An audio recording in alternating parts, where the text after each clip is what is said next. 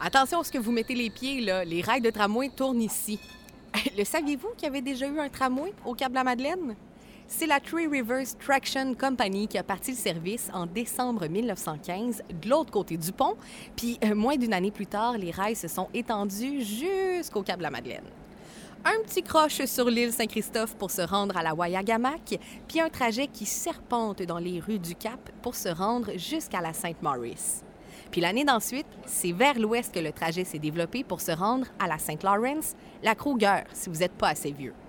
pour ce qui est de ce côté-ci de la rivière, accrochez-vous bien, moi vous énumérer toutes les rues par lesquelles le tramway passait. Ça partait du boulevard Saint-Maurice à Trois-Rivières. On prenait le pont pour, comme je vous disais, se rendre sur l'île Saint-Christophe pour la Wayagamac. Une fois de l'autre bord du deuxième pont, ben vous êtes sur la rue Fusée. De Fusée, on va prendre à droite sur Rochefort. De Rochefort, on va prendre à gauche sur la Treille. De la Treille, on va prendre à droite sur Saint-Pierre, qui est aujourd'hui la rue Paris. Saint-Pierre à Sainte-Madeleine, Sainte-Madeleine à Belle-Rive, de Belle-Rive à Toupin, de Toupin à Rochelot, de Rochelot à Sainte-Madeleine. De Sainte-Madeleine, on se rend sur la rue Bonaventure qui s'appelle aujourd'hui la rue des Oblats. Puis ben, à la fin, changer de côté, on s'est trompé. on fait une boucle qui fait l'Oranger et de Blois pour aller rechercher Sainte-Madeleine. Puis de là, on refait le trajet à l'envers. J'espère que vous les avez bien retenus, là, parce que c'est tout à l'examen, ça. fait vous pouvez bien comprendre que finalement, c'était bien gros pour amener les ouvriers à leur job. Chacun des trajets était pour se rendre à l'usine. Le coût d'un passage, 5 cents, et aussi longtemps que tu restes de ton bord de rivière. Mais si tu te rends de l'autre bord de la rivière, on va te demander deux tickets, donc 10 cents. Puis si jamais tu étais un écolier, tu avais le droit d'acheter 8 tickets pour 25 cents. Une aubaine, toi, chose. C'est rien qu'une coupe d'heure à tremper des allumettes, dans le fond, là. Et là, si vous comprenez pas le référent, allez faire le tour industriel. C'est un cue que je vous donne de même. Bon, ben, bien sûr, hein, aujourd'hui, il n'y en a plus de tramway. Fait qu'à un moment donné, il a fallu le remplacer par quelque chose.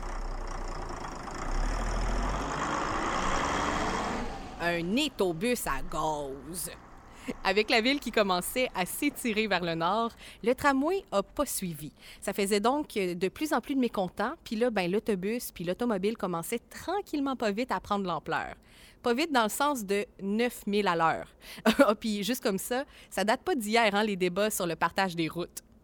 Mais ça, c'est sûr et certain que c'est pour ce qui concerne les petits chars. C'était le nom qu'on donnait affectueusement au tramway. Mais il y avait aussi les gros chars. Puis là, ici, je vous parle pas de pick-up, mais de train. C'est de vrais gros chars.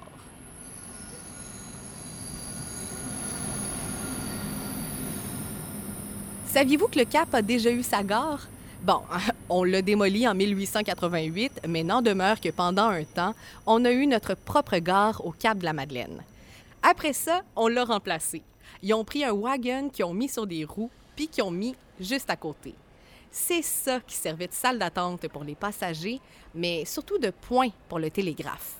Puis, euh, soyons francs, les débuts du train au Cap, ça n'a pas été facile, facile. Le trajet Trois-Rivières-Québec s'est fait en 1877, mais ça commençait à jaser de train déjà en 1852. Puis pendant tout ce temps-là, plusieurs citoyens étaient farouchement en opposition au projet, disant que les profits seraient justes pour les compagnies, puis qu'aucune retombée serait pour les capons qui, eux, auraient travaillé bien fort pour construire tout ça. Imaginez-vous même que le curé des îlets était du bord des opposants. Ça a tellement fort là, que des citoyens du Cap se sont rendus jusqu'à Saint-Anne-de-la-Pérade pour empêcher que le vote populaire sur la question se fasse. On voulait vraiment, mais vraiment pas que le train passe. Mais bon, hein, c'est la manière que la politique se faisait à l'époque. Les organisateurs politiques étaient pas mal des fiers à bras qui allaient t'expliquer de quel bord ton vote s'en allait. Fait que ça donne des histoires assez crunchy, merci. Euh, d'ailleurs, j'en ai une coupe pour vous autres, parce que je vais vous parler de politique d'antan à la prochaine, qui est aussi notre dernière station. Retournez jusqu'à la bibliothèque sur la rue Paris. On s'y rejoint.